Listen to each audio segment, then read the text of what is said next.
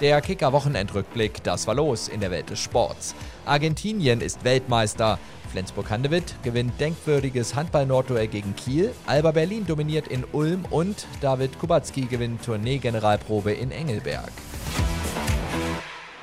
Maradona. Kein Abseits. Guru Chaga. Toni, halt den Ball. So klang es im Originalkommentar des NDR von Rolf Kramer, als Jorge Buruschaga vor 26 Jahren Toni Schumacher überwand und Argentinien letztmals Weltmeister wurde. Bis zu diesem Wochenende. Denn die Albiceleste hat sich in einem packenden Finale zum Weltmeister gekrönt. Lange Zeit sah es für Messi und Co. nach einem klaren Sieg aus gegen Frankreich, doch Kylian Mbappé sorgte immer wieder für Spannung. 2 zu 2 hieß es nach 90, 3 zu 3 nach 120 Minuten. Schließlich hielt das Elfmeterschießen das bessere Ende für Argentinien parat. Es ist für die Südamerikaner der dritte Titel nach 1978 und 1986. Den dritten Platz hat Kroatien gewonnen. Der Vize-Weltmeister von 2018 setzte sich gegen das Überraschungsteam aus Marokko mit 2 zu 1 durch. Bester Spieler des Turniers wurde Lionel Messi, bester Torschütze Kylian Mbappé mit acht Treffern.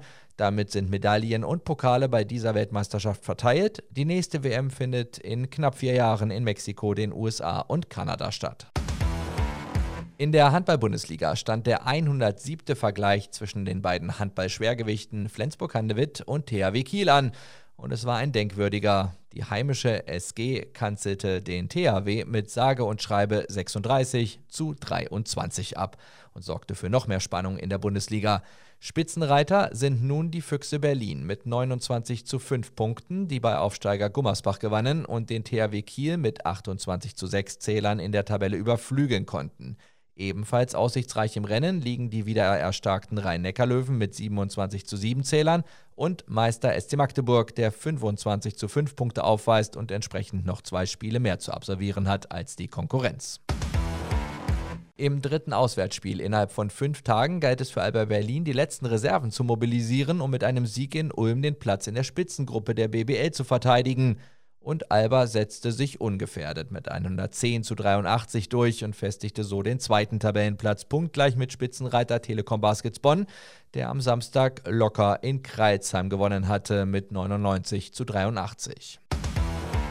Und noch eine Meldung vom Skispringen. Das zweite Springen von der Großschanze in Engelberg war die Generalprobe für die Vier-Schanzentournee. Der Pole David Kubacki gewann vor Manuel Fettner aus Österreich und dem Slowenen Ance Lanišek. Bester Deutscher wurde einmal mehr Karl Geiger, der trotz eines Sturzes im ersten Durchgang noch auf Rang 10 kam. David Kubacki geht damit als Gesamtweltcup-Führender in die Vier-Schanzentournee, welche am 28. Dezember mit der Qualifikation in Oberstdorf beginnt. Mehr News jederzeit auf kicker.de oder in der Kicker-App.